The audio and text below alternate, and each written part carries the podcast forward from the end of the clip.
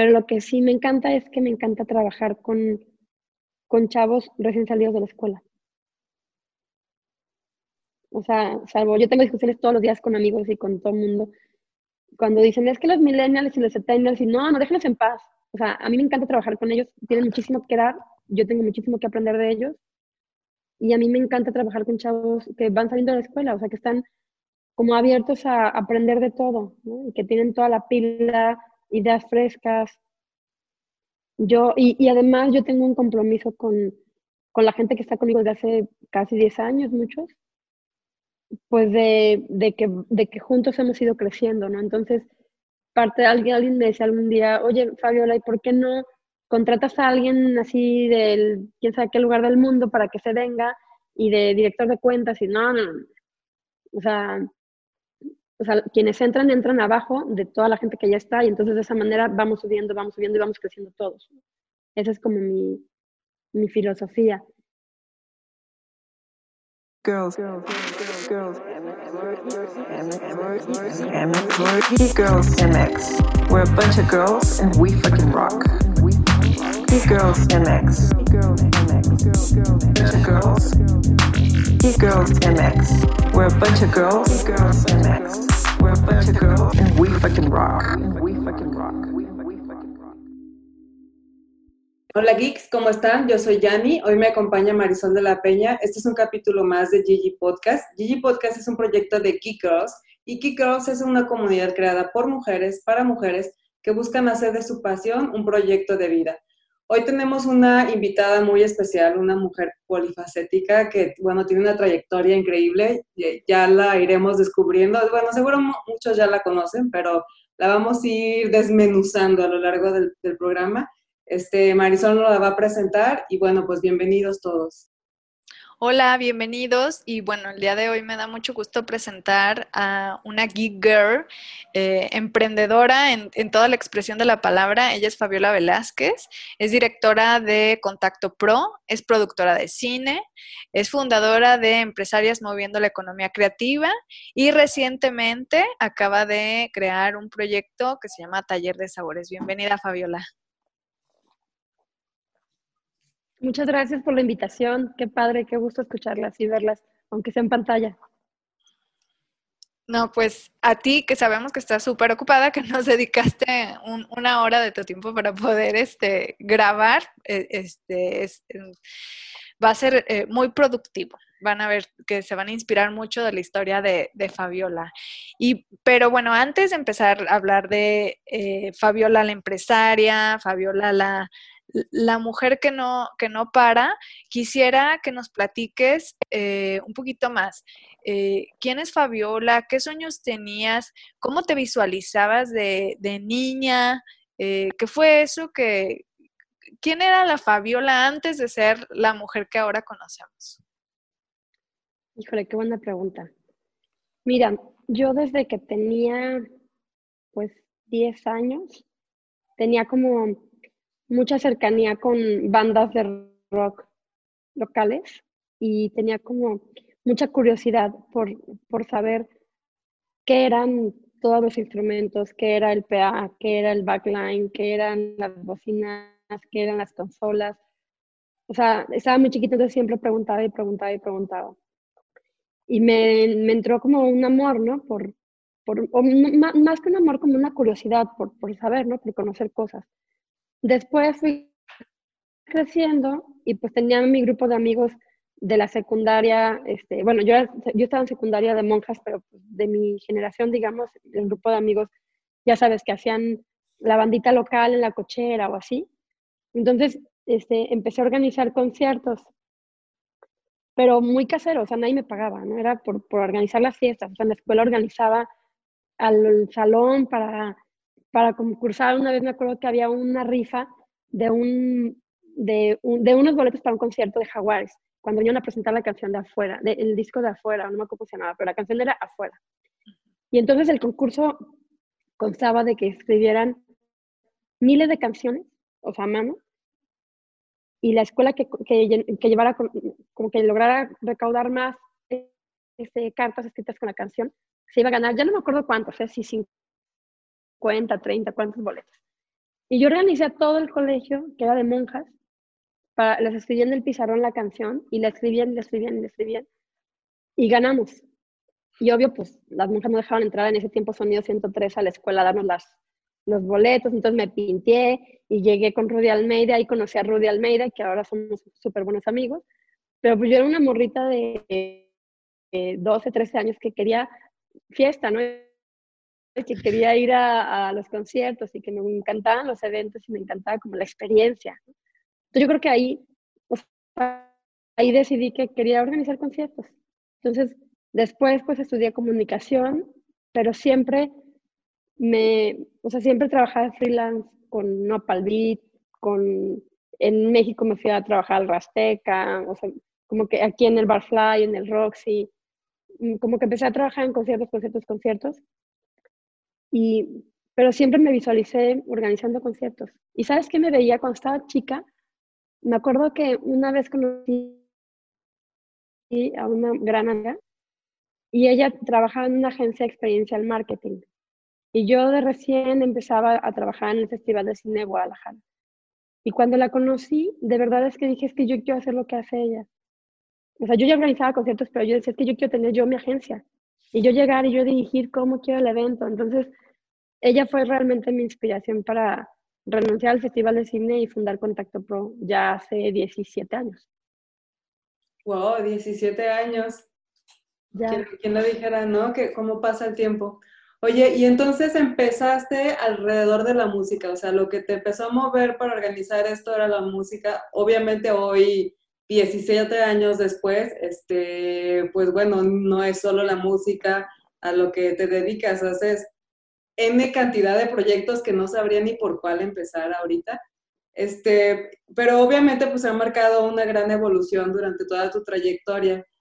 Y, pensando hoy en esa niña de 12 años, ¿qué, qué podrías decirle ahora a esa niña que, que, organizó a todo el colegio de monjas para ir al concierto de Jaguares? Híjole, imagínate. No, pues yo le diría a esa niña que no se detenga, ¿no? Este, cuando yo estaba, yo quería estudiar comunicación, o sea, si a mí me preguntaban en la primaria qué, qué quería estudiar, quería estudiar comunicación. Y siempre dije que comunicación, pero comunicación no existía en la Universidad de Guadalajara solamente en esos tiempos, digo, ahorita no sé si exista en la UDG, pero en ese tiempo solo era en escuelas privadas como el ITES o la UNIVA, la Autónoma, creo que tenían. Y entonces, este, no sé, como que la vida te va llevando por caminos y, y te va haciendo que te encuentres con gente que enriquece tu vida, ¿no? Y tu, y tu existencia. Mis papás estaban pasando un momento súper difícil cuando yo tenía que, entrar a la escuela. No me iban a poder pagar la universidad y yo quería estudiar comunicación. Entonces me salí de, o sea, terminé la prepa fue un momento de rebeldía, de ser una niña súper nerda. Yo era de 10, 10, 10 de calificación, pero conducta 0 o 4. Me ponían con letra en rojo 0 para que no le pusiera el 1 al, y hacerlo 10, ¿no? Pero en, en, calificación siempre me sacaba 10. O sea, más que era rebelde y era respondona, como decía mi mamá. Pero, entonces, bueno, el, el último semestre de la, de la preparatoria, que estuve toda mi vida con las monjas, fue muy complicado y pues me entró como la adolescencia tarde, ¿no? Porque me entró la adolescencia a los 17 años. Entonces me corrieron de la escuela, me tuve que ir a una escuela mixta, este, como que toda, toda mi vida de monjas, de mujeres, de la rebeldía entre mujeres es totalmente diferente a la rebeldía entre hombres. La corté de un jalón y entonces ya me convertí en niña rebelde de verdad. Y y bueno, luego entonces fue cuando a mis papás les fue súper mal económicamente, como que hubo muchas crisis en la familia. Y entonces me salí un año y medio, dos años de la escuela. Terminé la prepa y no entré a ninguna universidad. Y entonces empecé a trabajar en, en, bares, en conciertos, me fui de mi casa, viví solo un año. Y de repente, este, trabajaba en el Circus, se llamaba, era un bar que estaba en Centro Magno, que era de música electrónica. Y en ese tiempo, el, el, inversionista de ese lugar, que yo no lo conocía, era un señor de Querétaro, que hoy no tengo contacto con él, si alguien lo conoce, pues me encantaría verlo y ahorita voy a decir por qué. Porque llegó y me dijo, oye, este, yo ni lo conocía, ¿no? Y nunca lo he visto. Llega a la oficina y me dice, este, oye, ¿me puedo sentar? Pues sí. Eh, oye, ¿y aquí hay drogas?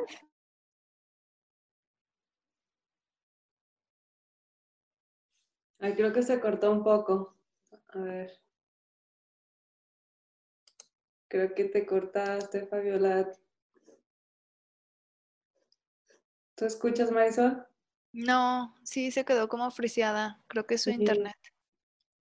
A ver, vamos a, esperar un poquito a ver si se... Ah, ya regresó. Ah, creo que me trabe, ¿verdad? Sí, sí. Te quedaste en que, en que él se, llegó y se sentó contigo y te preguntó que si... Había drogas. Ajá, que, si había drogas, ¿no? En el mero punto bueno. yo, pues muy como soy, ¿no? O sea, como que nunca me oculto nada y no sé, no sé guardar secretos. Pues yo muy franca le contesté que sí, que sí había igual que había en el estadio, en las escuelas, en la iglesia, ¿no? O sea, es una temática social y no pertenece a un grupo o a otro grupo de música o de género, ¿no? Entonces me quedo viendo y, le dije, bueno, pero nuestro trabajo aquí, pues es justo en entrada, pues las revisiones y crear un ambiente sano o por lo menos digno para que la gente esté segura dentro de nuestro espacio. Y yo estaba platicándole eso, yo no sabía ni quién era, y entonces el, otro socio, que es el que yo sí conocía, llegó.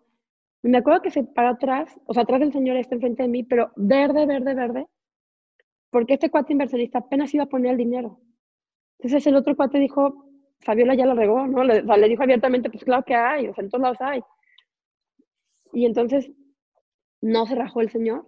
El señor le caí bien, le metió la lana y dijo que, pues que qué gracias por el input que le había dado, que tenía toda la razón, que no estaba tapando el sol con un dedo, y ya nos echó un speech ahí de que, de que pues sí, que, que, que era algo que teníamos que enfrentar, que era un tema social, ¿no? Y ya así quedó. Y ya como a las dos semanas, llegó otro día y ya me preguntó qué que, estudiaba. Y le dije que no, que me había salido, me había dado un, ese año, año y medio sabático. Entonces me dijo, ¿qué quieres estudiar? Entonces ya le platiqué lo que les dije, ¿no? De que pues comunicación no había en la escuela pública y tal y que estaba viendo qué, pero, o sea, estaba viendo qué estudiaba y de verdad es que nada me convencía. O sea, yo decía, es que, o sea, yo quise comunicación, ¿no? O sea, quise estudiar este, cine, apliqué para cine y no me aceptaron, ¿eh? La UDG. no me aceptaron. Este, y luego quise, dije, bueno, diseño, porque también me encanta el diseño, pero, pero no, o sea, yo quise estudiar comunicación.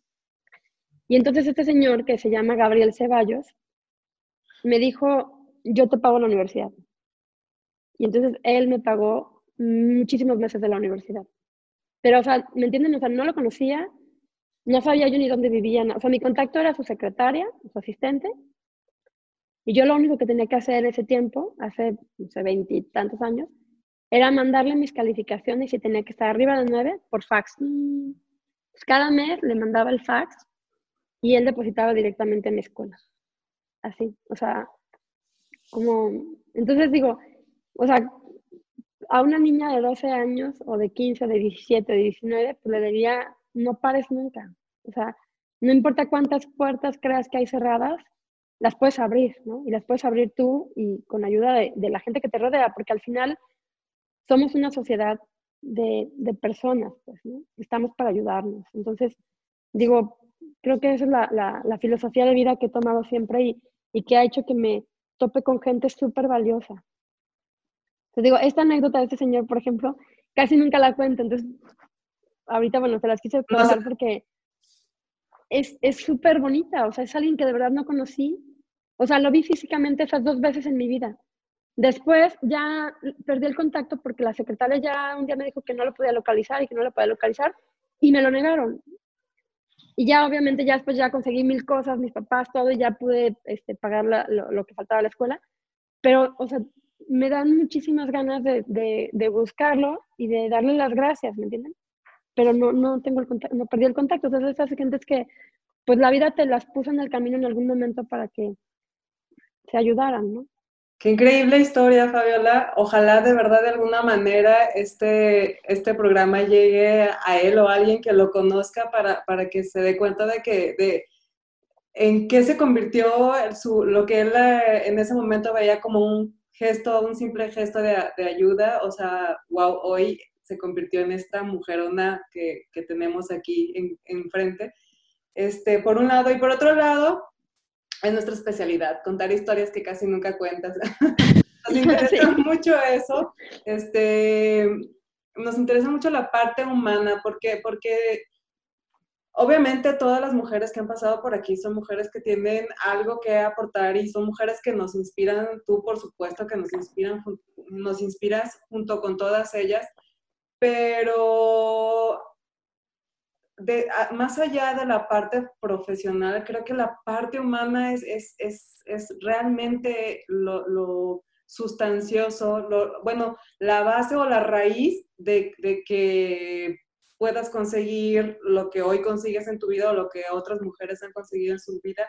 Creo que la base, ese es el resultado de una base humana sólida y, y, pues linda como, como, como la tuya, que, que, vienen de estas historias que casi nunca contamos justamente. Muchas gracias por compartirnos, Fabiola, esta historia. No, no, al contrario. Oye, Fabiola, siempre preguntamos, este, o casi siempre preguntamos, eh, cuáles son esos momentos en los que son, porque todos tenemos como este momento decisivo que nos llevan a tomar un camino o no.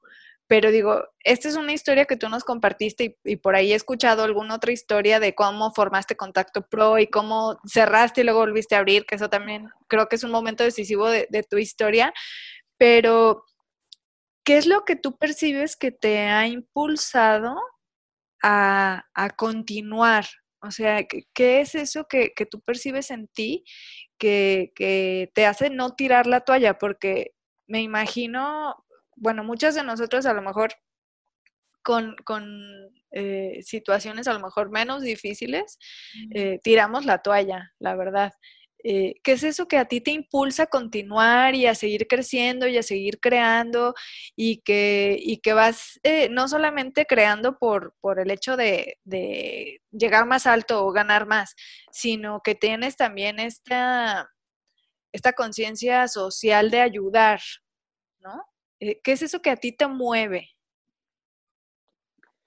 Fíjate que yo creo que son justo estas historias. O sea, a mí hace unos meses, bueno, no, dos hace dos años, mi marido me hizo un video para los 15 años de Contacto Pro.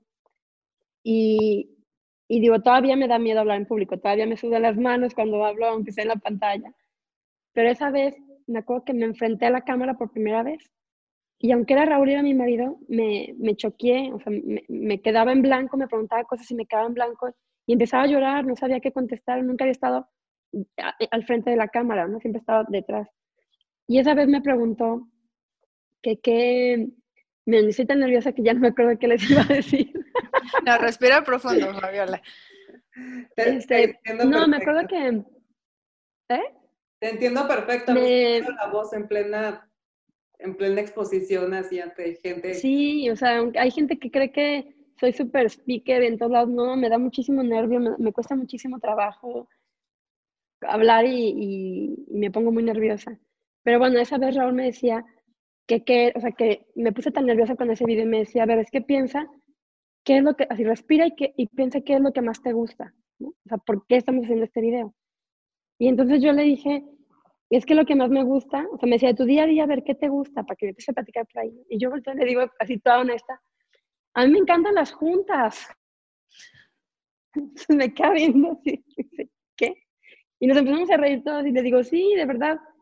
O sea, me encantan las juntas. A mí me encanta ir a pichar proyectos, me encantan las juntas, me encanta tener juntas con la gente, con mis clientes, con todo el mundo. Porque me encanta conocer a la gente. O sea, me mueve muchísimo conocer a la gente, saber qué están haciendo, saber cómo podemos colaborar, saber qué están pensando, o sea, de verdad es que eso me mueve muchísimo.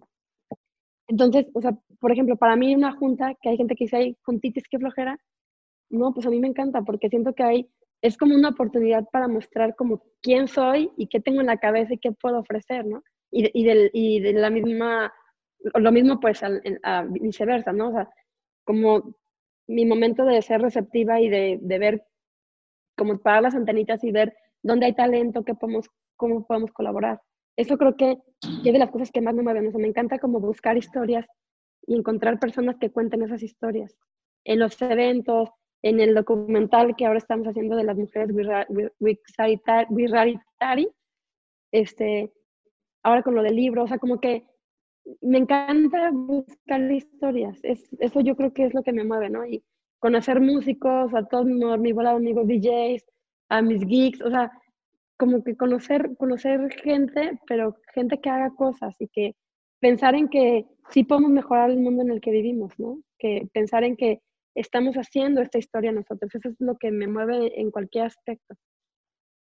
Sí, claro que sí. Wow, qué, qué inspirador. Y bueno, justamente, este, ahorita que tocaste el tema de, tu marido y que lo sacas, lo sacas aquí a la plática, ese es un tema, y, voy a ser bien honesta, este, personal, que yo desde hace mucho tengo ganas de agarrar un café y platicar contigo al respecto, porque eh, con este rollo del nuevo concepto de mujer moderna, donde, bueno, ahora tienes la opción de desarrollarte profesionalmente o de dedicarte a lo que te apasiona, etcétera, hay un punto en donde pareciera que, ok, te vas a decides dedicarte a crear una carrera profesional muy bien, pero entonces eso significa que no vas a tener familia. Hay un punto en donde pareciera que tienes que elegir o una cosa o la otra. Yo algo que admiro mucho de ti, Fabiola, te lo digo de, de verdad, porque yo lo he visto, yo te he visto en eventos de las geek en donde llegas con tu hija, o sea, yo he visto a tu hija en diferentes edades, en diferentes eventos. A mí me encanta porque yo creo, eh, yo te veo eh, en entrevistas con tu esposo, sé que tu esposo te acompaña muchísimo en, en varios de los proyectos que estás. Y, y, mira, por cierto. No, no fue parte del encanto de este podcast. verdad, ¿eh? este, y, y bueno, mi, pregunta es, ¿cómo resuelves esto? O sea, ¿cómo, cómo lo logras? Porque, porque yo quiero las dos cosas, o sea, sí me quiero dedicar a lo que me gusta, sí quiero tener una carrera profesional que me emociona y que me, que me dé esa gana de levantarme todos los días y echarle ganas, pero también quiero ser buena mamá y también quiero ser buena pareja. No quisiera tener que elegir entre una u otra cosa. Creo que tú puede, eres una de las personas que yo conozco personalmente que logra mantener un equilibrio, supongo que su esfuerzo y su mérito tiene, pero ¿qué nos puedes compartir respecto a esto? Mira, yo creo que, que yo tuve muchísima suerte. Este, hubo una vez hace muchos años ya, hace como 17, no como, hace como 19 años, que un novio me dijo, vas a llegar muy, muy lejos, Fab. Y me casé con él. Y si no fuera Raúl así de abierto y de como de echado para adelante y de sumado con, con mis proyectos, yo creo que ya habríamos tronado hace muchos años. Y la casa, por ejemplo, o sea, ver, cuando, cuando Raúl y yo nos fuimos a vivir juntos, yo estaba acostumbrada, ya les conté mi historia, o sea, yo era la niña rebelde, eh, ¿no? Ya cuando tenía contacto pro, este, que nos fuimos a vivir juntos, pues yo estaba acostumbradísima a yo, o sea, yo comía en mi oficina y si por mí me comía un lonche aquí y tecleando con la otra mano, así comía, ¿no? Entonces de repente eran dos de la tarde y Raúl me hablaba y, hola baby, ¿qué vamos a comer? ¿No? La primera llamada me hizo gracia y dije, ay, me está invitando a comer, ¿no? Vamos a un restaurante. Y pues nos fuimos a un restaurante. La segunda llamada me puse nerviosa y dije, ¿qué? Pues pasé por algo de comer para irnos al para comer. Y después tuvimos una plática súper ruda y yo, de verdad, o sea, en dos de la tarde Raúl me hablaba y lloraba. O sea, yo lloraba porque yo decía, no, tengo que hacer de comer, o sea, ¿en qué momento yo voy a hacer de comer? Yo lloraba, de verdad lloraba, o sea, lloraba muchísimo. Raúl hasta me decía, es que, o sea, a ver, tenemos que hablar, me dijo, porque ya cuando yo estaba embarazada de Chloe, me dijo, a ver, o sea, tenemos que hablar. O sea, no, tú eres la mamá de la casa, o sea, tu rol es alimentar a la familia. Así con esas palabras me lo dijo, ¿no? y yo lloraba y le decía, no, no, es que yo a qué hora, o sea, yo estoy trabajando, o sea, a mí, tú comes en la calle y yo, entonces me dijo, sí, ahorita podemos comer en la calle, pero Raúl me dijo, o sea, el momento, para Raúl es súper importante la comida porque es el momento en el que nos sentamos todos a comer. Y es como el momento del núcleo familiar, ¿no? Y cuando tuve esa plática con él, lo entendí y hay que darnos también nuestro brazo a torcer, ¿no? O a ceder. Entonces yo dije, bueno, está bien, contraté quien cocinara. Pero entonces comemos a las 2 de la tarde en casa todos, ¿no? cuando no tenemos quien nos ayude a cocinar, pues yo cocino o Raúl cocina, o sea, pero como que, como que nos fuimos moldeando juntos en qué sí queríamos y qué no queríamos, en que de repente pues yo le tenía que bajar al ritmo cuando los embarazos o cuando me quitaban aquella vez la oficina que troné con Contacto Pro. Este, entonces, como que todo el tiempo nos echamos la mano el uno al otro, ¿no? Como, como socios, pues, ¿no? Somos, somos unos yo creo que somos grandes aliados y somos un equipazo. Y nuestros hijos pues así crecieron, o sea, cuando nació Floyd, después Iñaki, pues Raúl y yo decidimos que los niños se tenían que adaptar al mundo que les tocó y a la familia que les tocó y al ritmo de vida que les tocó. Entonces, sí me cuesta mucho trabajo, si de repente me dan crisis de, de que me siento mala mamá porque de repente pues estoy todo el día en la calle o de repente ahorita con las mentadas clases virtuales que las odio, o sea, yo llego en la noche, o sea, como ahorita Iñaki, no, no he visto la tarea de mi hijo. Todavía no termino, o sea, venía corriendo de trabajar cuando me conecté con ustedes. Y entonces ahorita voy a colgar a ver qué tarea hizo o a ver si no se duerme ya. Y lo que hizo, como lo así lo mando. De repente, o sea, sí, sí, sí me dan crisis, pues, o sea, no es, nada es como, como perfecto, ¿no? En la vida. Yo creo que yo creo que todo el tiempo lo que se trata es de, ir construyendo, ir luchando por lo que sí queremos. Entonces, o sea, las, de las cosas que más me apasionan, pues es mi trabajo. O sea, de verdad es que no me puedo desconectar nunca porque no siento que es trabajo.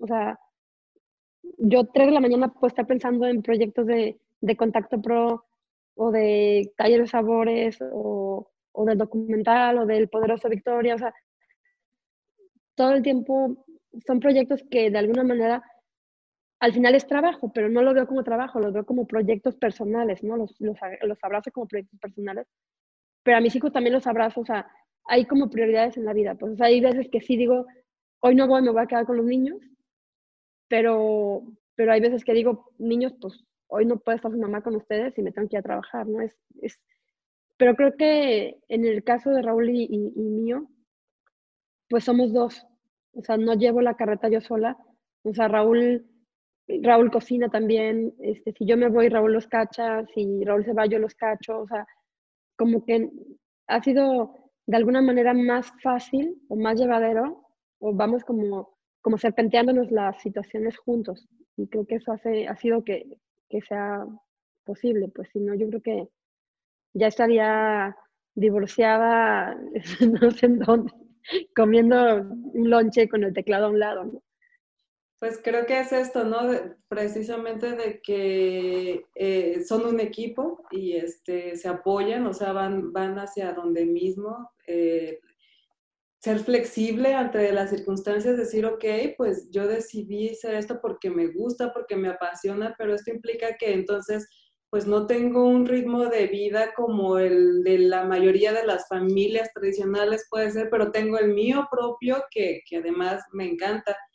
Eso por un lado, y por otro lado me pongo a pensar, este, o tienes estrella, o no sé, pero te has topado con la gente precisa, ¿no? O sea, con, la gente que te ayuda a seguir tu sueño, que, que al contrario de, de, ponerte trabas, porque seguro sí has encontrado trabas y ya de eso platicaremos, de los obstáculos que has encontrado, pero también has encontrado, y a veces yo creo que todos hemos encontrado, pero no le damos el, el peso que, que, que, tiene, ahorita me haces pensar tú en eso, que has encontrado esas personas que, que claves que te, que te ayudan, que te impulsan a, a, continuar o a seguir pues el estilo de vida que, que tú, que, que, tú ya tienes desde los 12 años que organizaste el concierto en, en, en la cabeza. Creo que eso es de la magia que pasa con el universo, ¿no? Cuando tienes muy claro y cuando, cuando haces las cosas de corazón y con el corazón. Claro, sí, totalmente. Yo creo que, que es estar atento, ¿no? A, a, con qué te topas en la vida, pues, ¿no? O sea, estar todo el tiempo, estar atento y estar ávido de, de ahora con qué, a quién me voy a encontrar, ¿no? En, en, en esta vida, en, en, en cada historia. Y además, bueno, tus hijos seguro ya están ah, adaptados al, ritmo que llevas, ¿no? Y, también lo ven como, como su día a día, ¿no?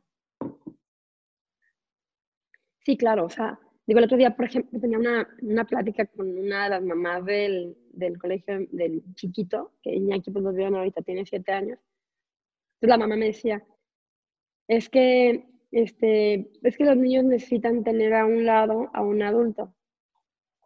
Y yo, claro que despotriqué y le dije, no, no, no, no, a ver, o sea, en la vida mi hijo va a ser independiente, no nada más ahorita. O sea, cuando regresen a la escuela no va a estar la mamá a un lado diciéndole que haga, ¿me entiendes? O sea, ellos también tienen que aprender a resolverse la vida, ¿no?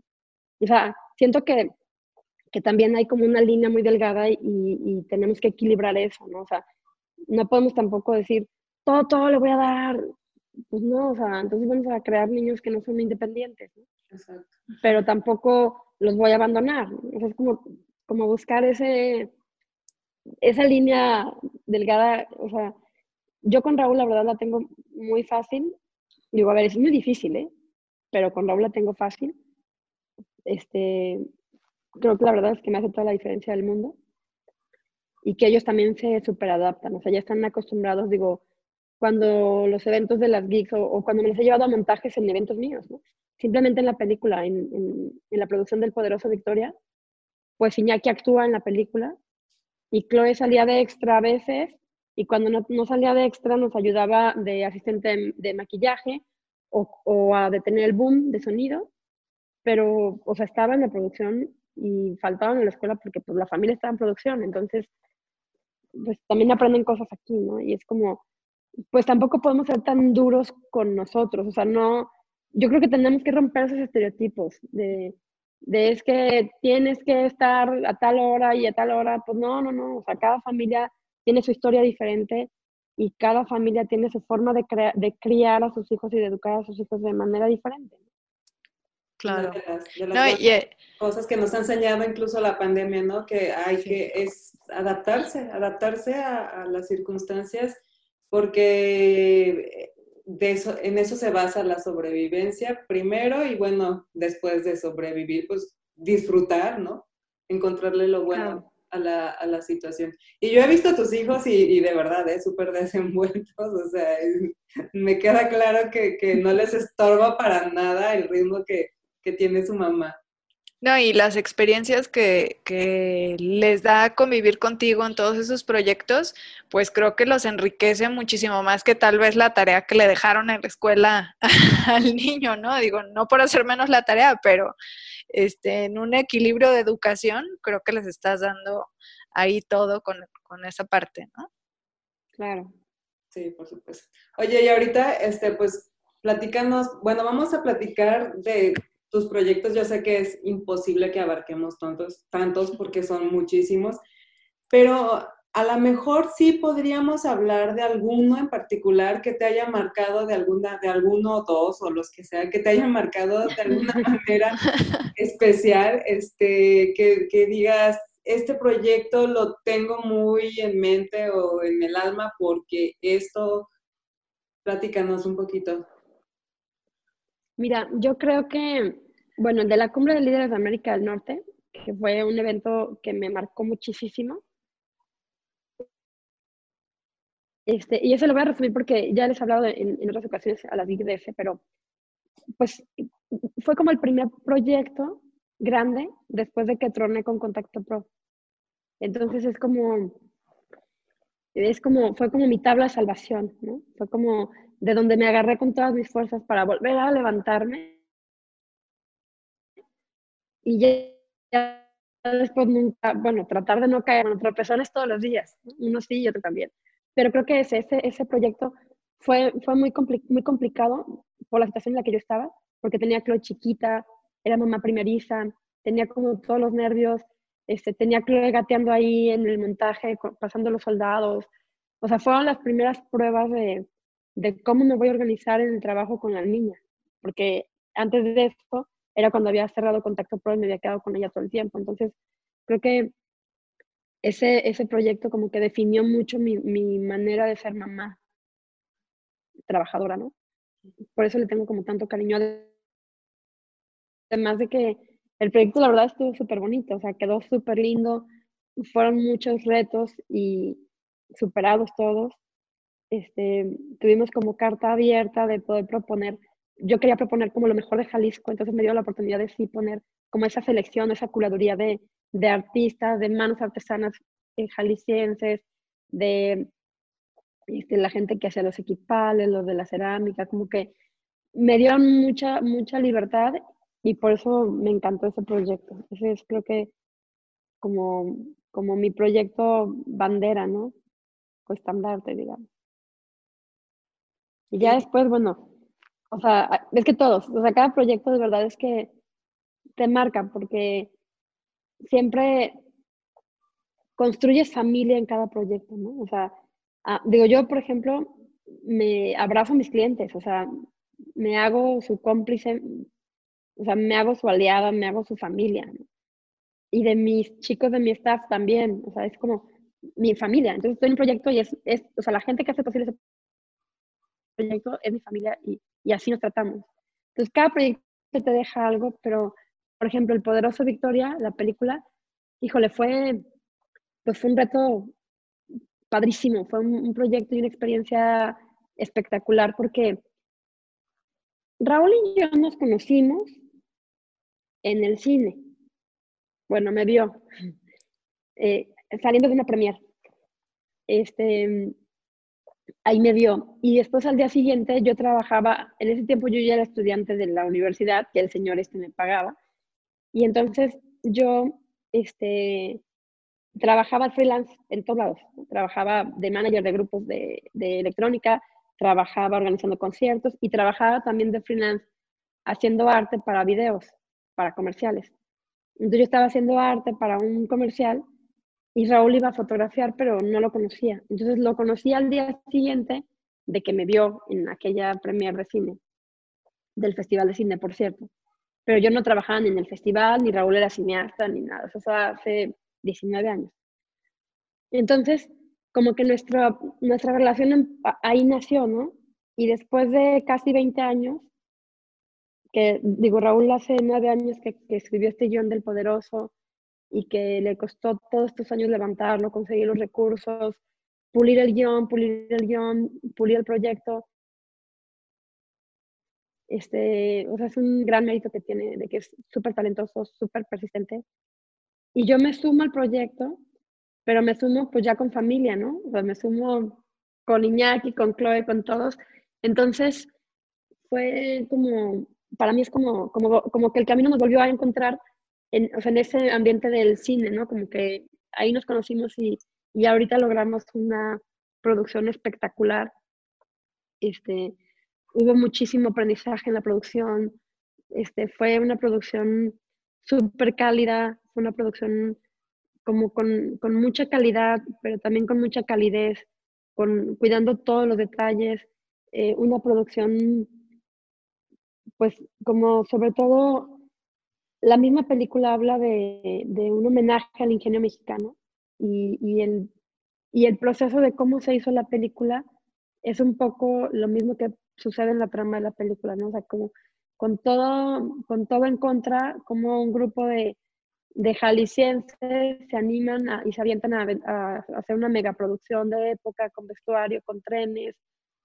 Y después de nueve años, pues logramos levantarla y filmarla. Entonces, creo que ese proyecto, o sea, a nivel personal me marcó muchísimo y a nivel profesional también, porque digo, aunque estudié comunicación y, y hacía mis pininos en, comerciales haciendo arte o asistente de dirección o producción, nunca había trabajado en un largometraje.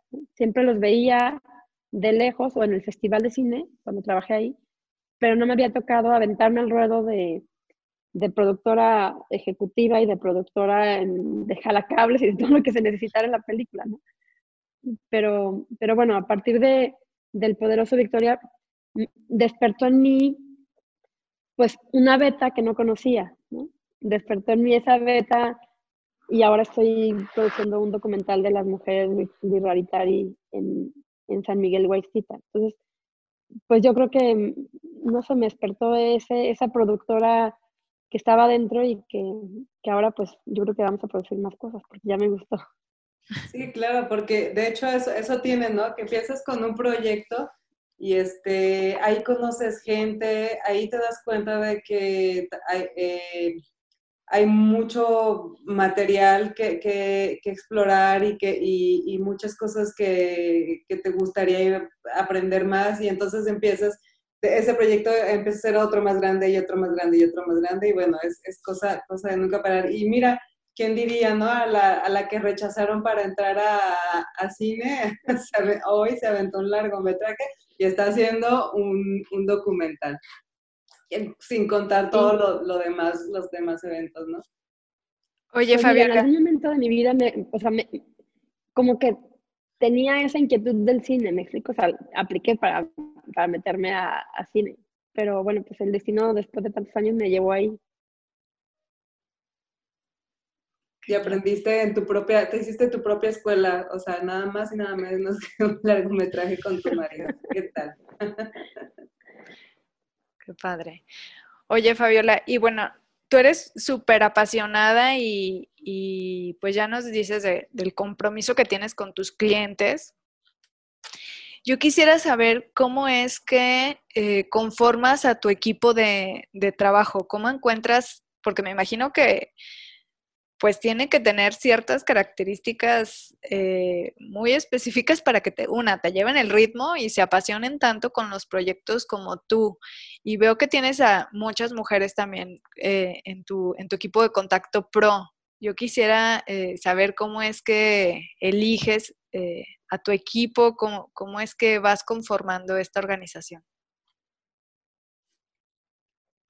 Fíjate que ha sido de una manera como muy orgánica este, siempre o casi siempre son, o sea, sí hacemos entrevistas en la oficina, sí, pues ya sea, todo el mundo manda el currículum, llegan y todos somos una persona, la primera cita, que la que realmente somos cuando estamos conviviendo. El del día a día. Pero lo que sí me encanta es que me encanta trabajar con, con chavos recién salidos de la escuela.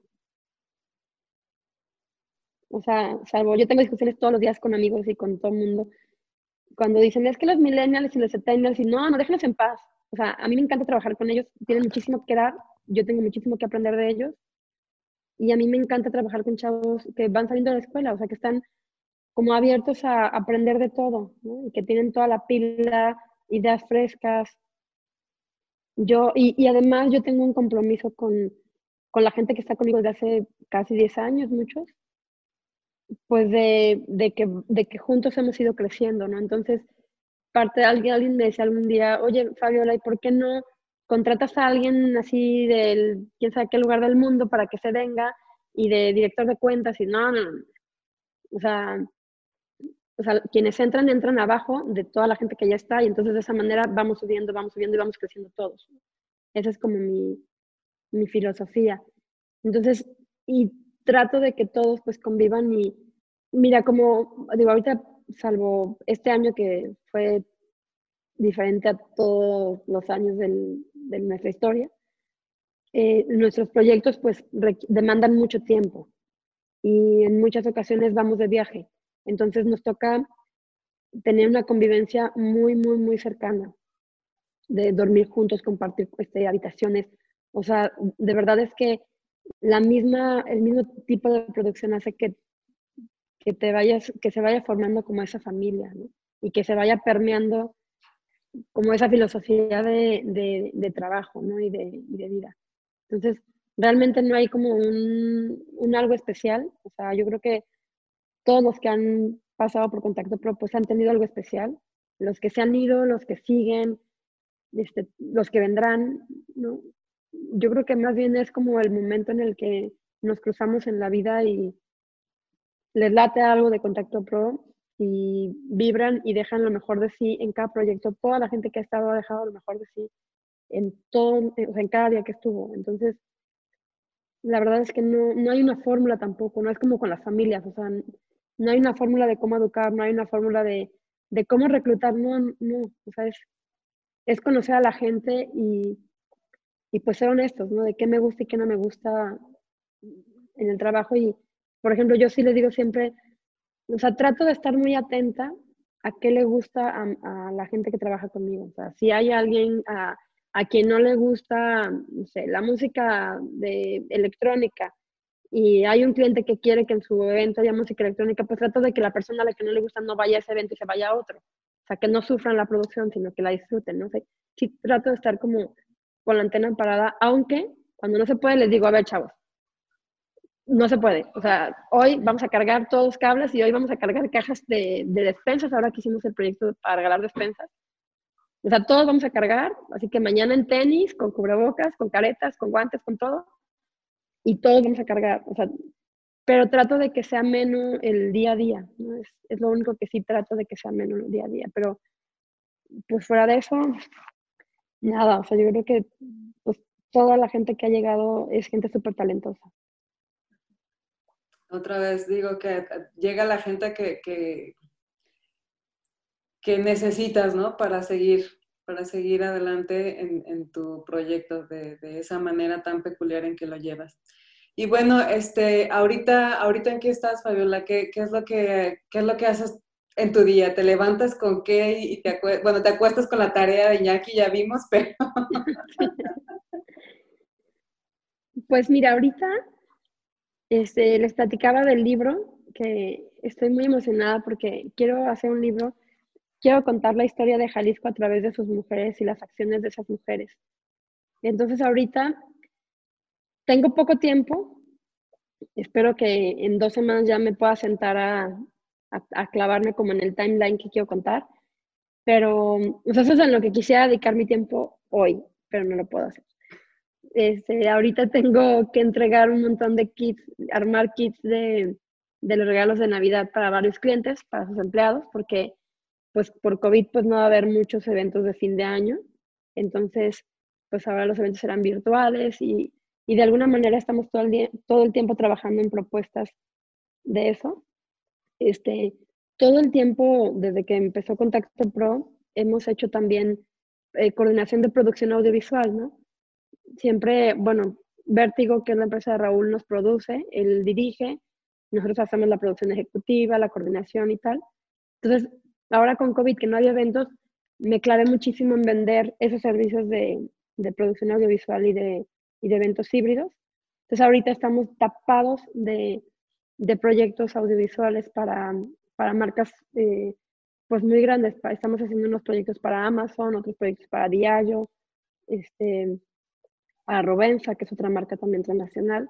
Entonces ahorita estamos, pareciera que no hay eventos o no hay trabajo por COVID, pero estamos tapados de trabajo. Ahorita el cierre del año, todo el año estuvo muy duro. De hecho, tuvimos que compactar al equipo. Es algo que me fue de las cosas más fuertes que he pasado en mi vida, yo creo. Eh, porque además, bueno, que es un tema que no tocamos, pero no me importa tocarlo. Me operaron de, me diagnosticaron cáncer de útero en julio. Entonces, el 7 de julio me dijeron que tenía cáncer de útero. El 15 de julio me, me, me operé y el 14 de julio tuve que cortar una parte del equipo. Entonces, la verdad es que fue la semana más difícil que me ha tocado vivir, con toda la incertidumbre de, pues, del COVID, del cáncer, de escuchar la palabra cáncer y te sacude todo. La verdad es que, o sea, crees que te vas a morir al día siguiente. O sea, yo ya estaba pensando en, de verdad, o sea, que mis hijos y, ¿no? O sea, muy mal porque muy negativa, pero bueno, ya después me calmé este, pero bueno, es, es como lo, lo, más difícil que me ha tocado, en, no en este año, ¿eh? yo creo que en, en todos mis años, el, el, mismo día tener que tomar la decisión de operarme y la decisión de despedir gente ha sido lo más complicado. Pero ahorita al, fin de, al cierre de año ya lo estamos logrando, ya estamos dándole la vuelta, ya empiezan las empresas y los clientes a, entender que, que la nueva normalidad es esta, que ya no se pueden esperar a cuando, a, cuando volvamos a la normalidad, vamos a volver a hacer eventos. O sea, como que ya les cayó el 20 a todos de que ahorita ya tenemos que tomar acciones y entonces ya empezaron a reactivar ciertas cosas. Lo malo es que lo que nos hizo todo el año, todos, todos, todos lo quieren en estos últimos 18 días del año. Entonces ahorita estamos rebasados, con menos gente, este, pero bueno, pues estamos felices de, de poder tener trabajo, porque sé que hay empresas que todavía no logran recuperar el ritmo. Entonces estamos súper contentos de, de, que somos muy afortunados, ¿no? De, de tener, pues, clientes ahorita y, y, proyectos, porque además, cuando no teníamos clientes, pues me, me, inventé mil proyectos. Me inventé el taller de sabores, que ya abrimos, vayan a Rubén Darío 479, el comercial, es la pila gastronómica. Y este, me inventé proyectos, o sea, me, me dije hay que hacer el documental, o sea, aunque nadie nos pagara esos proyectos, pero era como el momento en el que podíamos tener el tiempo que nunca teníamos para contar las historias que queríamos contar, ¿no? Y los proyectos propios que queríamos este, emprender. Entonces, como que nos dábamos tiempo y, le dije a Raúl, ¿nos aventamos este documental? Dijo, sí, claro. Bueno, pues ahí vamos a la sierra. Entonces, ya me preguntaban una cosa y ya me fui a 20, pero, pero bueno, por ahí va como mi, mi día a día ahorita y mi cierre de año. Justamente eso, es que, es que así es tu vida, en realidad en tu día a día tienes 20 cosas en la cabeza. Este, y bueno, sí, sí, sí nos enteramos de este episodio un poco, eh, pues complicado, complicado en el, en el, que te enteras y te diagnostican el cáncer si estuvimos por ahí pues al pendiente. Eh, no sabía obviamente que habías tenido que además este, lidiar con el asunto este de, personal, de que bueno, si es una familia para ti ya me imagino lo que implicaba eh, agarrar valor, ¿no? Para, para, tomar estas decisiones. Pero bueno, hoy, este, más o menos por ahí de dos, tres meses después, este, pues ya, ¿no? Las cosas están un poquito más estables, con mucho trabajo, pero, pero al, parecer ya, ya más estables, más, más, eh, creo que estás mejor de salud, si, si, si bien lo, entendí. Este, sí. Sí, sí, que eh, eh, en eso me quedé y creo que seguimos en eso, ¿no? En que, que ya todo está controlado en, respecto a ese tema. Y, y, cosa que nos da mucho gusto, Fabiola, de verdad que sí, este, porque pues obviamente queremos Fabiola para un, buen rato todavía. Este, y bueno, eh, está lo del libro, que yo dije, bueno, esta mujer de verdad, cuando lo leí así, y, y tú lo dijiste, ¿eh? o sea, como si no tuviera nada que hacer, señores, ahorita se me antojó hacer un libro, ¿por qué no? Cuéntanos, ¿por qué, ¿Por qué escogiste Sí, ¿sabes qué? Que... Porque creo que, que las mujeres en Jalisco, en, en, muchos estados, pero creo que yo que soy de aquí, creo que las mujeres han marcado una pauta y han marcado y han hecho un esfuerzo enorme para que podamos tener la historia que tenemos hoy. Y creo que no se reconoce, ¿no? se conoce ni siquiera esa, esa historia a través de esas mujeres. Entonces dije, bueno, pues si yo tengo esa, esa inquietud y tenemos los medios para hacerlo, pues hay que contarlo. Y estaba en el banco, estaba en el banco sentada con el ejecutivo y entró mi impresor. Así, hola Fabiolita, y yo, don Braulio. Y él, o sea, como dos semanas antes me había preguntado que si quería, que si no le ayudaba a hacer algún proyecto porque pues necesitaba chamba, ¿no? Igual que todos. Y en ese momento le dije, híjole, pues es que ahorita no tengo nada que imprimir, don Braulio, pero déjame pensar en algo y te aviso, ¿no? Entonces me lo encuentro en el banco y le dije, hombre, le vamos a hacer un libro. Él me ha impreso tres de los cinco libros que he editado. Entonces le dije, vamos a un libro. Y ella me dijo, ¿de qué? Pues le dije tan segura que me dijo, ¿de qué, Fabi? Y yo, pues no sé de qué, pero déjame pensarle. Y estaba acostada en la tarde en mi cama y, y me acuerdo que perfecto dije, híjole, es que, o sea, no se ha contado la historia de las mujeres de Jalisco no nada más de las mujeres de época, ¿no? O sea, o sea de, desde el inicio hasta la actualidad. O sea, ¿qué estamos haciendo hoy por aminorar la brecha de género? O sea, ¿qué estamos haciendo hoy por construir una, una mejor sociedad? Que está, o sea, hay miles de cosas que estamos haciendo y que no se conocen, ¿no? A veces entre nosotras mismas no nos conocemos. Entonces, digo, el que sea un libro y no un documental o no un evento multifacético que ya viene en puerta también otro. El que fue el libro fue realmente porque Don Braulio me había dicho que si imprimíamos algo y, y, me di cuenta que hacíamos unos libros bien bonitos y hacía mucho que un cliente no nos pide que le imprimamos un libro. O sea, el último libro que hicimos fue para el Banco Mundial y era un libro de inversión forestal súper lindo. Entonces dije, pues si no hay un cliente que lo quiera producir, pues Fabiola, como no tiene nada que hacer, se lo va a aventar y lo va a producir. Ya después veremos qué editorial nos ayuda y, y cómo bajamos fondos para imprimirlo, pero, pero la verdad es que, o sea, necesitamos ese libro. O sea, después me di cuenta de que necesitamos ese libro. Ahora es parte de mi legado. O sea, cuando me dijeron que tenía el cáncer, de verdad es que lo primero que pensé fue eso. Dije, es que, o sea, ¿yo qué estoy dejando? O sea, en mi paso por esta vida, o sea, estoy dejando muchos amigos, muchas relaciones, que es lo que más me gusta, pero ¿qué más estoy dejando? Entonces, como que a partir de esa operación, ahora todo lo que estoy haciendo trato de que construyan algo y que de verdad deje una huella y deje algún legado de alguna manera. Entonces, por eso es que pues ahora está el documental y ahora está el, el, libro en proceso, porque les digo que el libro me quisiera clavar y ahorita no tengo el tiempo, yo mm, pues espero poderme clavar las, los últimos 15 días a full en, en disfrutar el, el echarle lápiz a, a contar esas historias. Sí, por supuesto que lo necesitamos, necesitamos enterarnos de, las historias de esas mujeres que han contribuido a que hoy día pues estemos aquí y, bajo las condiciones, aunque no las ideales todavía, pero por supuesto más favorables de las que ellas mismas este, vivieron, ¿no? Oye, Fabiola, ¿y a ti qué mujeres te han inspirado? Digo, tú, tú nos inspiras con tu historia, pero Fabiola, ¿con qué, con qué historia se ha inspirado? Híjole, yo creo que no, sé a quién nombrarte, pero tengo muchas. Mira, eh, por ejemplo, yo cuando decidí esto del libro, yo pensé, lo primero que pensé fue, es que, o sea, dije, Guadalajara se debe a su mujer, ¿no? Que fue la fundadora. O sea, así esas fueron, fueron mis frases.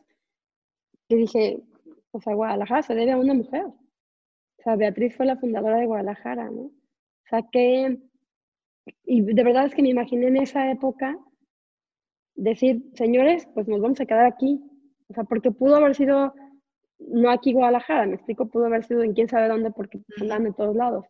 Entonces dije, o sea, no fue un hombre que dijo, aquí nos quedamos, o sea, fue una, una mujer. Entonces, desde ahí empieza como mi, mi admiración por las mujeres, ¿no? A Consuelito Velázquez, pues, híjole, la admiro cada día, cada día y cada día, este, porque además, pues, ahí tenemos lazos familiares y, mm. y sé cómo, cómo, cómo, cómo fue como, como su historia, las cosas que también tuvo que pasar en esa época, que aunque ahorita lo tengamos muy complicado, creo que nunca ha habido una época menos complicada para las mujeres, ¿me entienden? O sea, ahorita está súper complicado, hemos logrado muchas cosas, pero estamos pésimo en otras. Pero en cada época de la historia en la que me he metido, pasa lo mismo, ¿no? O sea, eran como momentos igual de complicados y lograron un montón de cosas. Entonces, pues como que cada día, o sea, ahorita hace poco conocí a Sofía Pérez Gasque, la presidenta del Consejo Coordinador de Mujeres Empresarias, también, o sea, me inspiró muchísimo, porque la vi imparable, ¿no? O sea, dije, híjole, es que, o sea, está tan comprometida con la comunidad, está tan comprometida con, de verdad que las mujeres empresarias estén en las mesas y no sean mesas de hombres nada más, en que sí, sí se tome en cuenta la perspectiva de género. O sea, cada día me, me, me asombro, pues, ¿no? De, de, los actos y de las acciones que, que, hacemos mujeres y mujeres del día a día, o sea, no tiene que ser alguien famoso para que me inspire, ¿no? Al contrario, o sea, con, con pequeñas acciones digo, híjole, es que eso construye y eso va construyendo y eso va construyendo, ¿no? O sea, digo, Carla y, y Vero, por ejemplo, me inspiran muchísimo, o sea, ustedes, o sea, todo el tiempo y la dedicación que le dedican a las geekers. O sea, yo he ido a no sé cuántos miles de meetups y cada día hay generaciones nuevas de geeks, ¿no? Y todo siempre es gratuito, siempre es en pro de ayudar, de abrazar, de cobijar, este, de acompañar en el camino, ¿no? A, a todas las que nos sumamos, o sea, y siempre están como, como ayudando. Entonces, la verdad es que yo creo que hay, hay un montón de, de talento en, nosotras mismas y a mí me inspiran. Le digo que a mí mi momento favorito es la, el juntitis, pues porque yo, o sea, hablo y platico y escucho y, y, me asombro de, a veces me dicen que soy muy optimista, pero yo todo el tiempo estoy asombrada de tantas cosas que podemos hacer.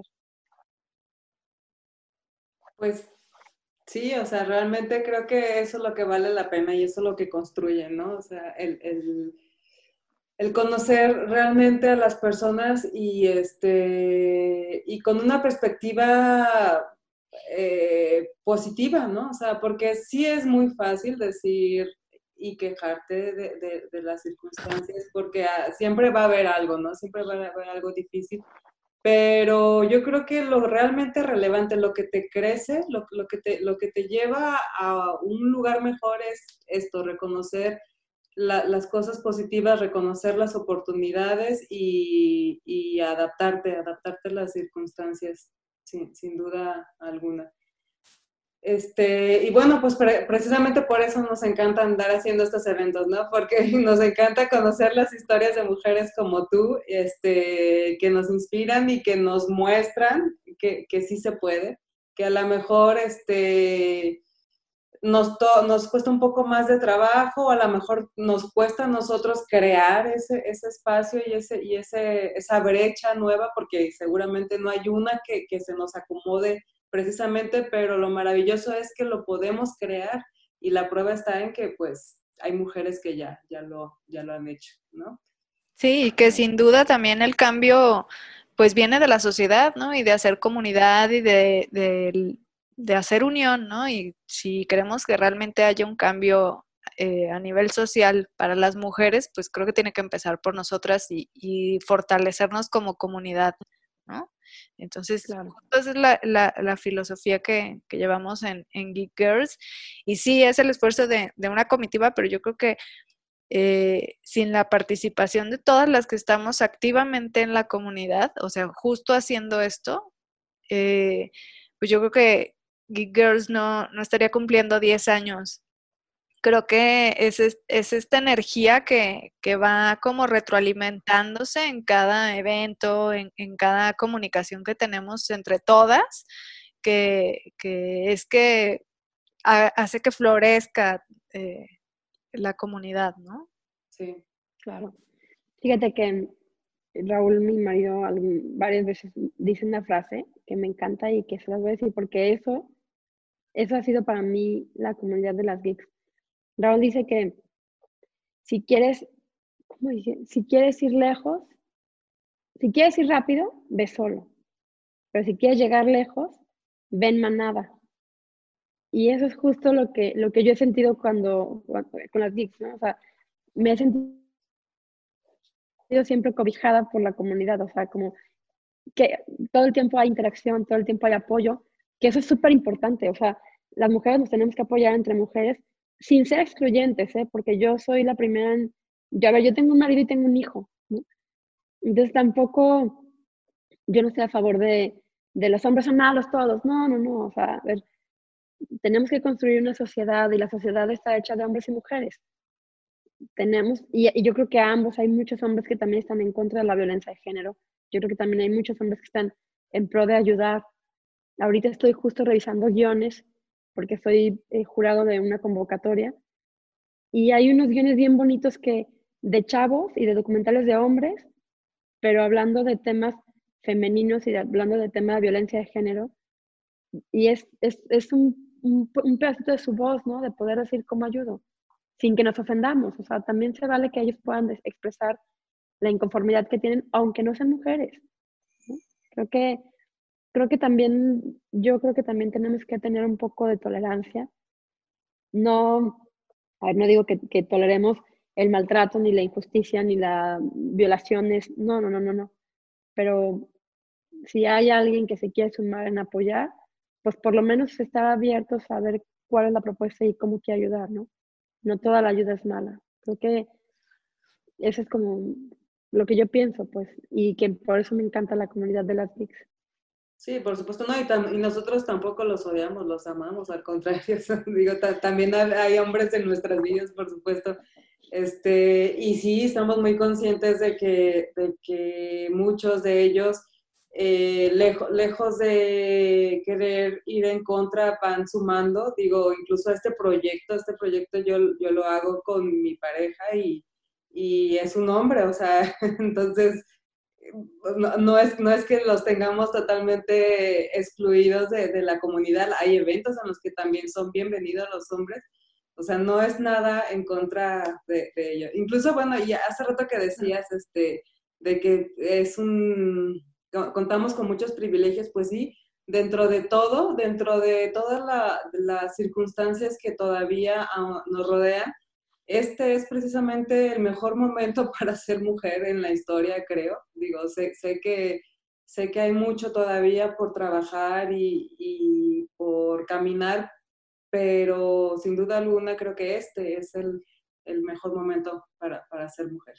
Pero bueno, Fabiola, ya sabemos que ahorita tienes un montón de cosas todavía que hacer. Este, está bien a gusto la plática. Yo, eh, este, Podría extenderse cuatro horas. No queremos abusar de tu tiempo y seguro Iñaki ya se durmió. Entonces ya nada más vamos a hacer la última pregunta y que es, este, se la hacemos a todas nuestras invitadas y bueno, viene de nuestro nombre. Todo, es Geek Girls, todos somos geek de algo. ¿De qué es geek, Fabiola? Híjole, yo creo que de las experiencias o sea, yo me podría decir la geek de las experiencias. Para mí, encuentro clavadez en cada experiencia en la vida. O sea, en una experiencia gastronómica, en una experiencia audiovisual, en una experiencia literaria, en un evento que ahora, bueno, se llama experiencial marketing, justamente lo que hago. Creo que en eso soy geek. Muy bien, pues qué, qué padre.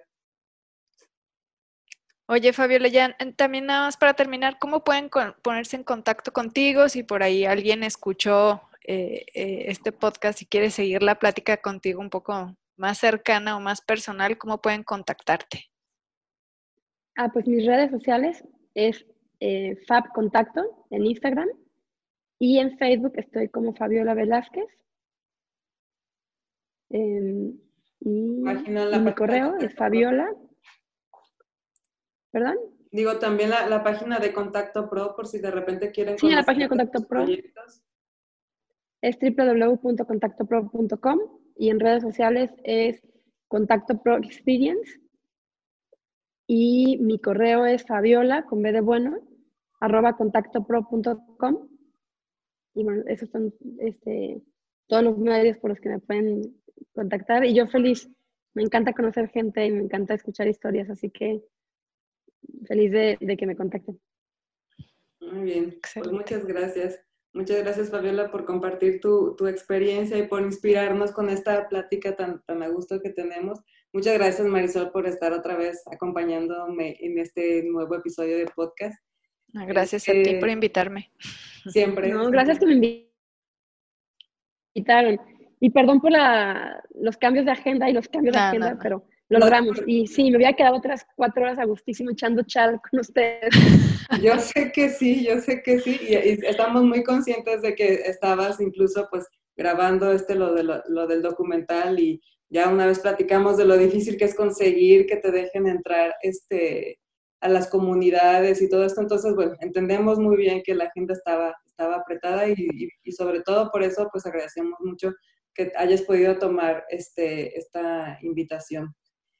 Y bueno, pues también agradecemos mucho a todos los que se quedaron hasta el final del episodio. Queremos, no nos vamos a ir sin recordarles que se suscriban a nuestro canal de Spotify y al de YouTube. Nos encuentran como Geek Girls MX. Igual en todas nuestras redes sociales, Geek Girls MX, en Facebook, Instagram, LinkedIn, en todas nos encuentran así, en Twitter. Y si quieren conocer más de la comunidad, pueden entrar a nuestra página geekgirls.com.mx y no se preocupen, también vamos a poner por ahí en la descripción las redes sociales de Fabiola y de Contacto Pro por si quieren seguirle la huella y, ver en qué más anda. Pues bueno, ahí se las vamos a poner. Muchas gracias, chicas, por estar aquí. Muchas gracias a todos nuevamente y pues nos vemos en el siguiente episodio. Bye, bye. Bye. Gracias. Bye. girls, girls. Girls, girls, girls,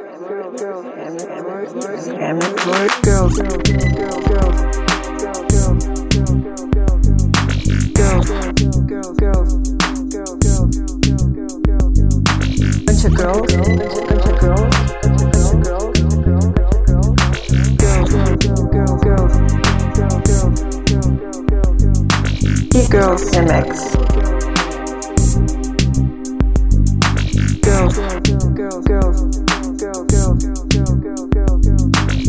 We're a bunch of girls, girls. Girls, girls, MX. We're a bunch of girls, girls, MX. We're a bunch of girls, and. We fucking rock.